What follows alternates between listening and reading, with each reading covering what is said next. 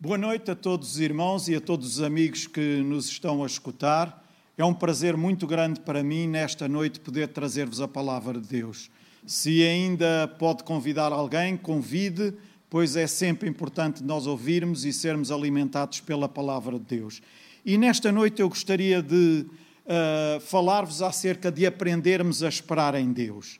Uh, normalmente não gostamos de esperar por nada, gostamos de ter tudo pronto, gostamos de ter as coisas no momento, mas é importante nós sabermos esperar e desenvolvermos esta característica ao longo da vida uh, e também em relação a Deus. Uh, nem sempre temos as coisas no momento e na altura em que muitas vezes quereríamos ter, mas mais importante é termos as coisas no tempo de Deus e sabermos e percebermos qual é o tempo de Deus. Então eu convidava-vos a abrir a palavra de Deus nos Salmos, capítulo 27 e versículo 14. Diz o seguinte: Espera no Senhor, anima-te, e Ele fortalecerá o teu coração. Espera, pois, no Senhor. Espera no Senhor e anima-te. Esperar é aguardar, é contar com, quem espera, aguarda e conta com alguém, conta com alguma coisa.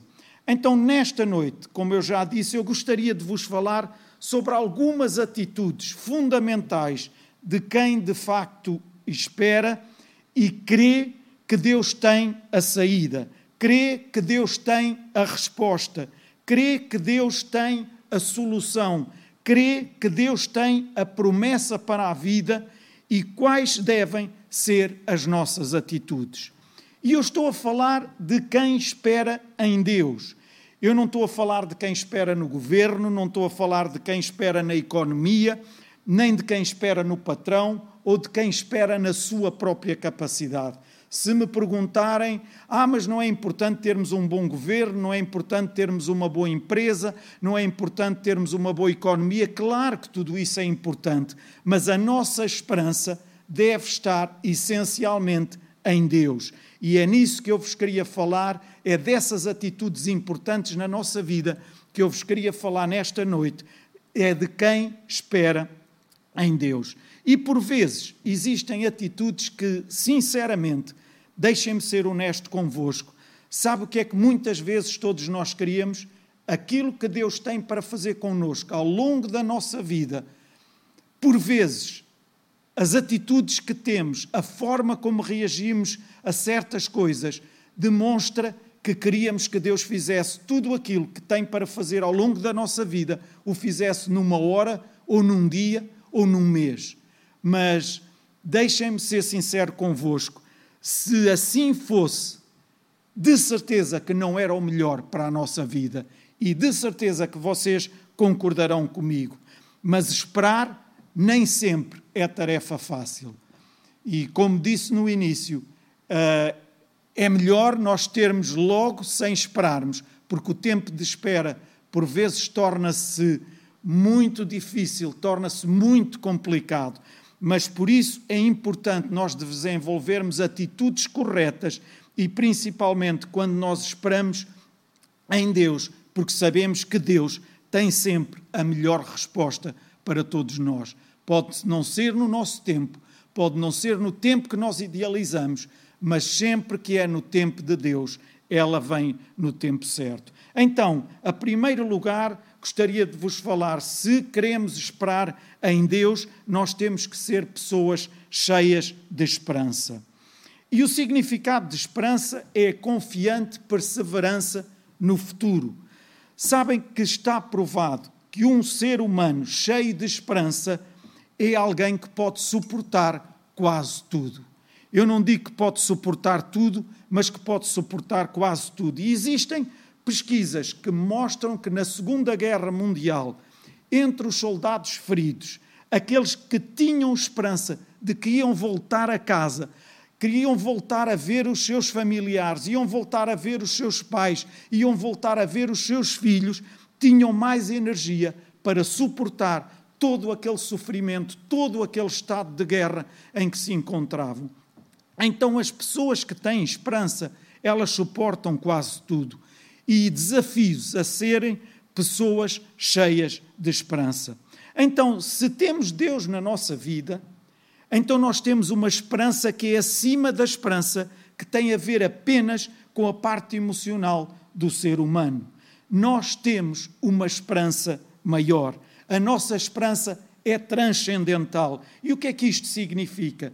É acima do limite da experiência humana. Nós temos um nível maior de esperança. E vejam o que o Pedro diz na sua primeira epístola, no capítulo 1, versículo 13 e 4. E tudo aquilo que eu partilhar convosco nesta noite, eu quero eh, fundamentar-me com a palavra de Deus. Diz o seguinte: Bendito seja o Senhor e Pai de nosso Senhor Jesus Cristo, que, segundo a sua grande esperança, nos gerou para uma viva esperança, pela ressurreição de nosso Senhor Jesus Cristo, para uma herança incorruptível e incontaminável que não pode murchar. Então, notem, nós não temos esperança, por melhor que seja o nosso governo, por mais sólida que seja a nossa empresa, ou por maior que seja a nossa capacidade. Não, não e repito, não. A nossa esperança é transcendental. E sabemos que um dia todas as lutas, todas as adversidades, todos os problemas irão ser definitivamente resolvidos. Essa é a nossa grande esperança. Agora, será que a esperança é um dos pilares da vida cristã? Veja o que diz em 1 Coríntios 13, 13. Agora, pois, permanece a fé, a esperança e o amor. A fé, a esperança e o amor. Então, como é que um cristão pode ver Deus ou pode refletir Deus na sua vida se não tiver esperança de que a resposta vem, vai haver intervenção divina, as janelas do céu vão ser abertas, o milagre vai chegar e Deus vai cumprir. Ouçam, se não tivermos esta esperança dentro de nós, então dificilmente vamos conseguir transmitir Deus para aqueles que estão à nossa volta. E por isso Paulo diz em Romanos 12, 12: Alegrai-vos na esperança. Ouçam, vai acontecer, a porta vai abrir-se, a vitória vai chegar, vai, vai e vai.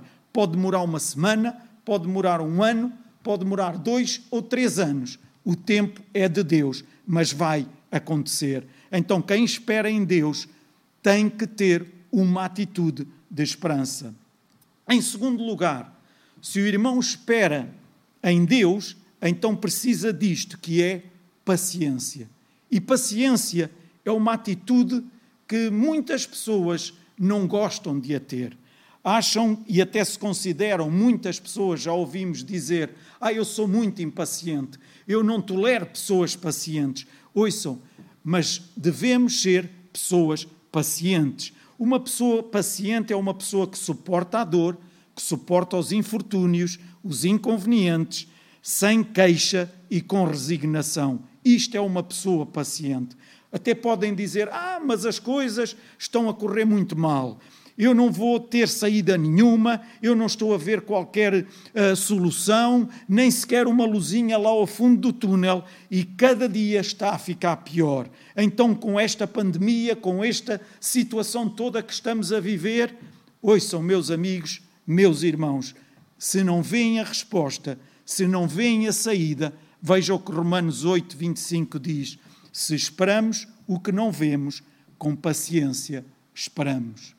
Se esperamos o que não vemos, com paciência esperamos. Não há saída, paciência. Não sabe como vai resolver? Paciência. Sede pacientes na tribulação.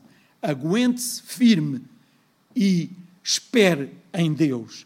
A terceira atitude e eu quero andar rápido porque não quero ser longo. A terceira atitude que devemos desenvolver e que está envolvida e, e ligada com a paciência uh, e com a esperança também, nós não podemos ser precipitados.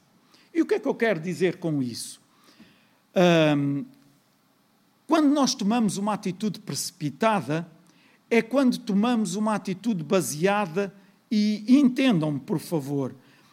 Uh, tomamos uma decisão com a nossa inteligência, com a nossa lógica, com as nossas emoções, com a opinião dos outros e nunca com a direção de Deus. E alguns podem perguntar, então, mas a nossa inteligência não deve ser usada? Claro que deve ser usada. A lógica não deve ser usada? Claro que deve ser usada. A opinião dos outros não conta para a nossa vida? Claro que também conta. QB, quanto baste, porque o que importa mais é a direção de Deus. E devemos estar cientes e certos de que sempre que tomamos uma decisão, em primeiro lugar, conta a direção de Deus.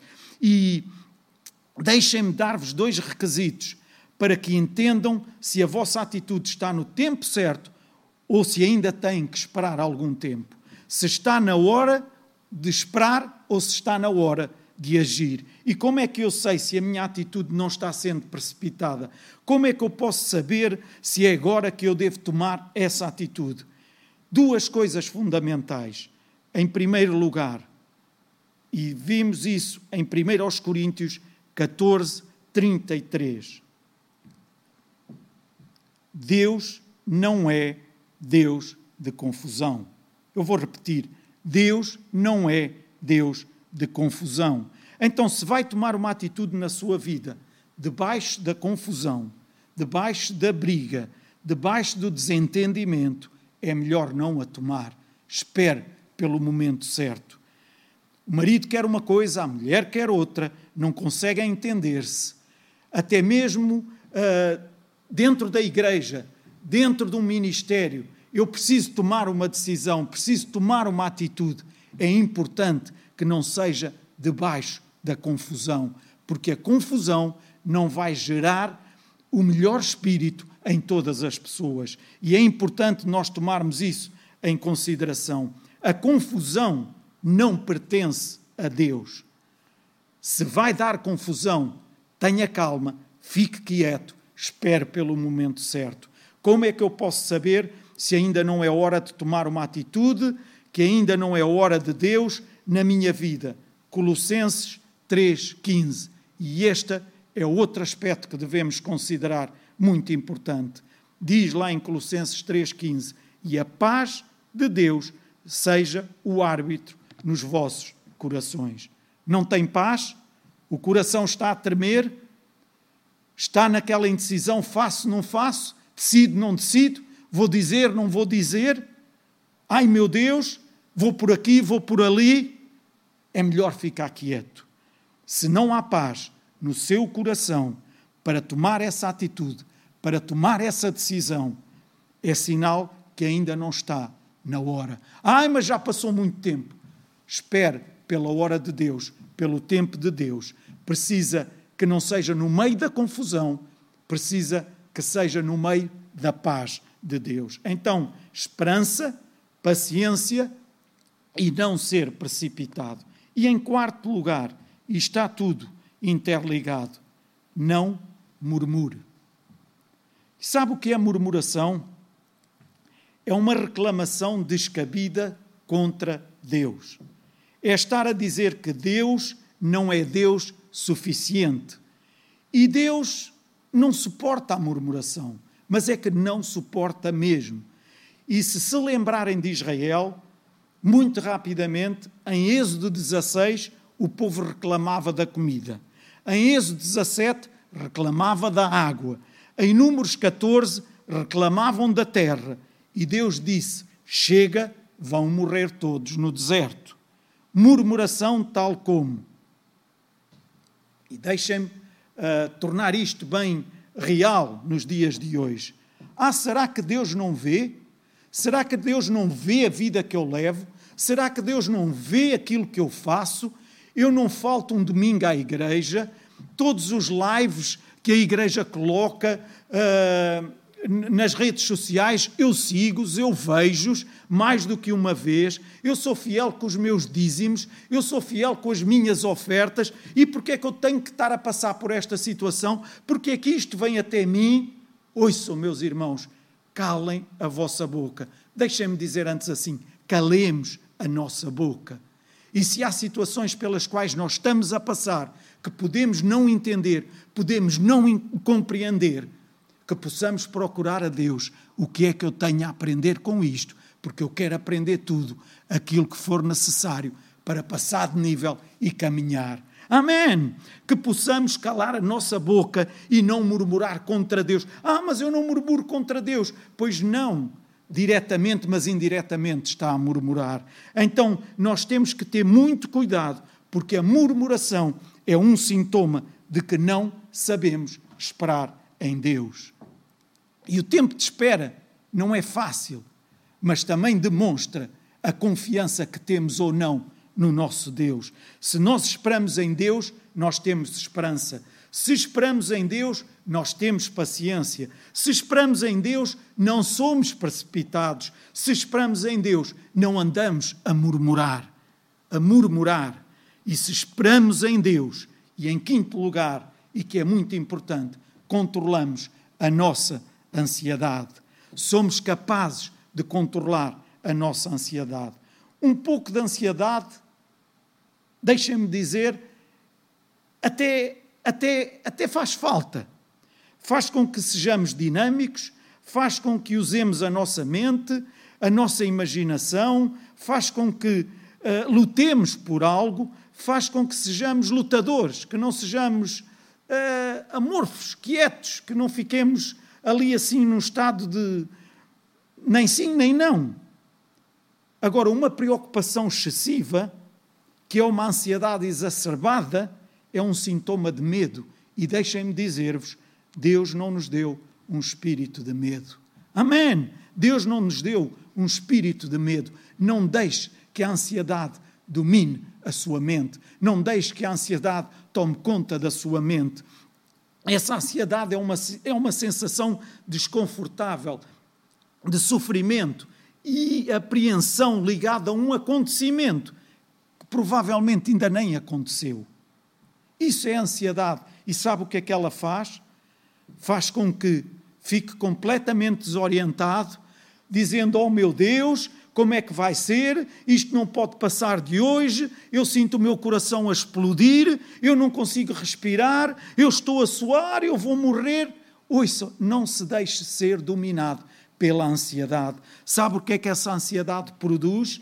Faz com que você somente veja aquilo que pode estar a correr menos bem ou que vai correr menos bem, em vez de ver todas as situações e tudo aquilo que está a correr bem na sua vida e à sua volta. Inibe a sua ação e o seu potencial. Vou repetir: a ansiedade excessiva inibe a sua ação e o seu potencial. E é nesta altura que procura desesperadamente uma receita para que deixe essa ansiedade violenta. E veja o que diz 1 de Pedro 5,7: lançando sobre ele toda a vossa ansiedade, pois ele tem cuidado de vós. E é importante que nós tenhamos esta certeza, esta garantia dentro do nosso coração. Ele cuida de nós, sempre, nos momentos complicados, nos momentos fáceis. Deus cuida de nós em todo o tempo.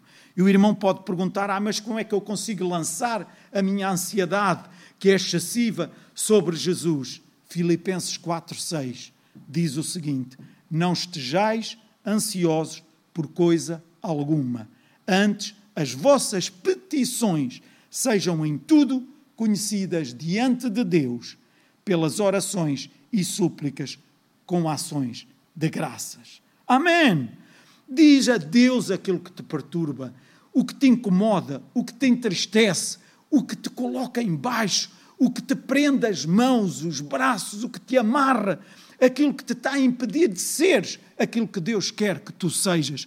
Desabafa com Deus diretamente, fala com Deus diretamente. Deus quer ouvir detalhadamente a tua petição. Então, quem espera em Deus tem esperança, quem espera em Deus tem paciência, quem espera em Deus não pode ser precipitado, quem espera em Deus não vive em murmuração, quem espera em Deus controla a ansiedade. Em sexto lugar, quem espera em Deus tem fé. Amém. Quem espera em Deus tem fé. Então creia que Deus tem todas as possibilidades diante de todas as suas impossibilidades.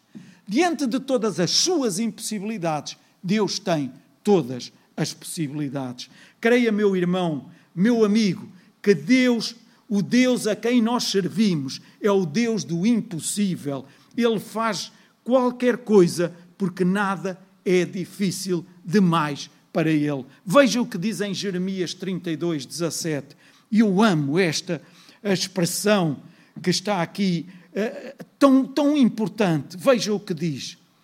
Ah, Senhor Jeová, tu fizeste os céus e a terra com o teu grande poder, o teu braço estendido. Coisa nenhuma te é demasiadamente maravilhosa. Coisa nenhuma te é demasiadamente maravilhosa. Não há nada demasiado maravilhoso para o nosso Deus. Ele pode operar qualquer milagre, ele pode abrir qualquer porta, ele pode trazer a vitória à nossa vida. Então creia, esta é a vitória que vence o mundo.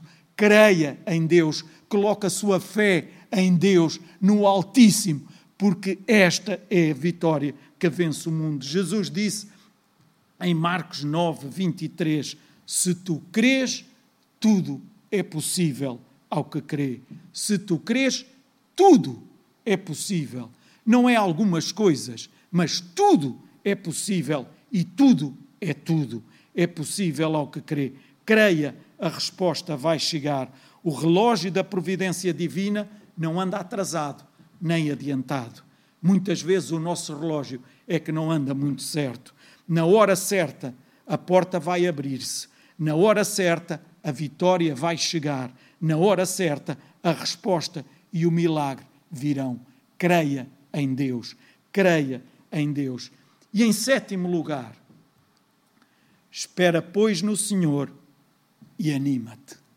Espera, pois, no Senhor e anima-te. Aqui está a palavra-chave. Anima-te. Esperar com paciência com ânimo. Não ser precipitado, com ânimo. Não murmurar, com ânimo. Controlar a ansiedade, com ânimo. Ter fé, com ânimo. E o que é o ânimo? Ânimo é o agente ativador do ser, que faz a pessoa ter uma postura positiva, otimista e acreditar na vitória, ter forças e coragem para lutar e prosseguir. Então seja uma pessoa cheia de ânimo. Ah, meu Deus, mas eu só vejo desgraças à minha volta. Como é que pode estar a dizer que eu tenho que ter ânimo? Deixem-me dar-vos algumas receitas bíblicas para ficarem animados. Há crentes que têm uma cara de desânimo, pessimista e andam sempre com um ar desanimado. Deixem-me perguntar-vos uma coisa. Se forem vistos por alguém, acham que vão transmitir alguma paz, alguma força, alguma coragem? Nós transmitimos através do nosso ânimo também. Amém? Então, deixem-me dar-vos estas receitas. E receitas bíblicas. E a primeira é a receita de José. Nunca pare de sonhar. Quer ter ânimo? Nunca pare de sonhar. José, com toda a adversidade pela qual estava a passar, ainda assim ele não parava de sonhar. Mesmo na prisão, ele não parou de sonhar. O que é que mantinha o ânimo de José? É que ele tinha um sonho. O sonho sempre será maior do que as lutas e as adversidades. Então sonhe, tenha sonhos. Outra receita, a receita de Davi. E o que é que é a receita de Davi? Esta receita de Davi tem dois ingredientes. Um deles, o primeiro, o discernimento espiritual. E é tão, tão, tão importante na nossa vida. Quando todo o exército de Israel estava com medo de Golias, Davi, que nem era guerreiro, estava a ver a mesma coisa que todo o exército estava a ver. Contudo, havia uma diferença. Vejam o que diz em 1 Samuel 17, 24 e 25. quando os homens de Israel viam Golias, fugiam da sua face. Quando Davi viu Golias, perguntou: Quem é esse incircunciso para afrontar o exército do Deus vivo? Ele viu o que ninguém viu. Sabe o que é que Davi estava aqui a dizer? Por outras palavras, quem é este pecador miserável que não tem um pacto com Deus para nos desafiar? Eu tenho um pacto com Deus, eu tenho aliança com Deus. Então, quem é este pecador que está aqui a desafiar-nos? E o que é isto? Discernimento espiritual. E nós precisamos deste ingrediente na nossa vida. Outra, todas as batalhas ele transferia para Deus. Veja, a batalha não era dele. Reparem na palavra, quem é este incircunciso para afrontar a, no, a mim? Não, o exército do Deus vivo. E quando ele se depara com Golias, o que é que ele diz? Tu vens a mim com espada, com lança, com escudo, porém eu venho a ti em nome do Senhor dos exércitos de Israel, a quem tu tens afrontado. Não é a mim que me estás a afrontar, é o exército do Deus de Israel. Transfira essa luta para Deus, passe para Ele, passe essa adversidade para Ele. Não perca o ânimo. Agora veja a receita de Daniel para não perder o ânimo. Daniel era uma pessoa determinada. E a pessoa determinada é aquela que decide firmemente. Veja o que diz lá em Daniel 1,8. E Daniel assentou em seu coração não se contaminar. Ele assentou no seu coração: eu não me vou contaminar. Eu decido que nada me vai parar. Podem levantar-se demónios, podem levantar-se inimigos, podem levantar-se quem quiser, mas eu sei em quem tenho crido e vou continuar até ao final. Determinação. Amém. A receita de Paulo, sabe qual é a receita de Paulo? Para manter o ânimo? Filipenses 4:8. Quanto ao mais, irmãos, tudo o que é verdadeiro, tudo o que é honesto, tudo o que é justo, tudo o que é bom, tudo o que é puro, tudo o que é amável, tudo o que é de boa fama, se há alguma virtude e se há algum louvor nisso. Pensai. Sabe onde é que se perde o ânimo? Aqui na nossa mente, aqui na nossa cabeça. A forma como pensa determina as suas ações. Não deixe que a sua mente seja alimentada de, se me permite a expressão, de porcarias, de desastres, de enfermidades, de desgraças, de coisas que não trazem benefício nenhum à sua mente. Ah, então eu não posso ver o que está à minha volta? Pode, mas tem algo melhor e maior para alimentar a sua mente. E no meio de toda a desgraça que possa estar a viver, no meio de toda a situação problemática que possa estar a viver, há um Deus superior a tudo isso que está pronto a ajudá-lo e a dar-lhe a mão para conseguir ver mais além. Amém! A receita de Jesus. Jesus tem uma receita excelente para não perdermos o ânimo. Mateus 6, 22 e 23. Se os teus olhos forem bons, o teu corpo terá luz. Se os teus olhos forem maus, o teu futuro será tenebroso. A forma como vê a vida determina quem é. A forma como olha para a vida, como vê a vida, vai determinar aquilo que é.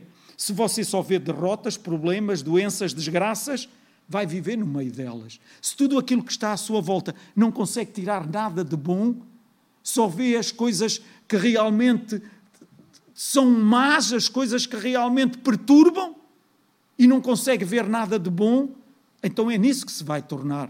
Só vai conseguir ver essas coisas e essas coisas é que vão tomar conta da sua vida. Mas maior é o que está consigo do que aquele que está no mundo. Amém! Siga em frente à vitória em Deus na sua vida. Então note, esperança é esperar com confiança, paciência é esperar com tranquilidade, ânimo é esperar com entusiasmo. Amém! É esperar com entusiasmo. Antes, antes de terminar, deixem-me colocar a seguinte questão. E vou partir já para a conclusão. Porque é que, apesar de todas as lutas e dificuldades, todo o dia mau, todas as tribulações, ainda assim podemos esperar em Deus? Porque é que, no fim disto tudo, ainda assim podemos esperar em Deus? E termino dando-vos três razões, e três razões muito importantes para vos dizer que vale a pena esperar em Deus. A primeira, porque Deus é Pai e, como Pai, Ele nos ama. Amém! Ele vos ama. Ele é Pai e Ele tem o melhor para a sua vida. Não sou eu que o digo. Mateus 7,11 diz: Se vós, sendo maus, sabeis dar boas coisas aos vossos filhos, quanto mais vosso Pai que está nos céus. Isaías 49, 15 diz: Pode uma mulher esquecer-se tanto do filho que cria, do filho do seu ventre, que não se compadeça dele, ainda que ela se esqueça dele. Eu, todavia, não me esqueceria de ti. Deus sabe quem você é. Deus conhece a tua luta. Ele é Pai. E porque podemos confiar em Deus, porque Ele é o nosso Pai. Em segundo lugar, porque Ele é o Deus Todo-Poderoso. E isto é mais que suficiente. Não precisava de dizer mais nada. Mas veja, no Salmos 83, 18 diz: Aquele que só Ele tem o nome Jeová é o Altíssimo sobre toda, sobre toda a terra. Sabe o que é que ele está a dizer? É que Deus é o único que tem poder para se manifestar, para operar em qualquer área da sua vida. Jeová, aquele que tem o poder absoluto em todo o tempo para operar em qualquer área da sua vida. Só Ele tem esse nome. Salmos 89, 13. Pois tu tens o braço poderoso, forte é a tua mão, elevada é a tua destra. É neste Deus em quem nós podemos esperar no, Salmo 113, versículo 7 a 9, diz: Aquele que do pó levanta o necessitado é aquele que faz com que a mulher estéril seja alegre, mãe de filhos. É desse Deus, meu irmão. E em Isaías 64,4 diz: Desde a antiguidade não se ouviu, nem com os ouvidos se percebeu, nem com os olhos se viu um Deus além de ti, que trabalha em favor daquele que nele espera. Esperas em Deus, ele trabalha em teu favor. Amém! É este Deus que vai trazer a resposta na hora certa. A porta vai abrir-se. Na hora certa, a vitória vai chegar. Creia que Ele é o Deus Todo-Poderoso. Em Isaías 43, 13 diz: Antes que houvesse dia, eu sou. Ninguém pode escapar das minhas mãos. Operando eu, quem impedirá? Ou agindo eu, quem impedirá?